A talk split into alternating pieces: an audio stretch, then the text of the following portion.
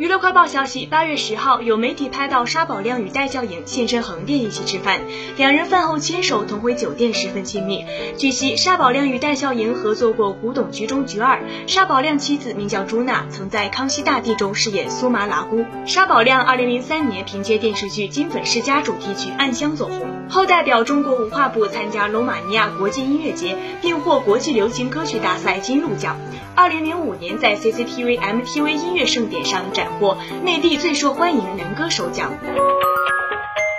娱乐快报消息：八月十号，宋妍霏与张一山分手后现身机场，有网友拍到其助理手机地址，引发热议。照片中，宋妍霏穿白色衬衫，搭配粉嫩的丝巾，气质优越。有细心网友发现，一闪而过的助理手机壁纸上写着“愿天下渣男都去死”，怀疑暗示张一山出轨。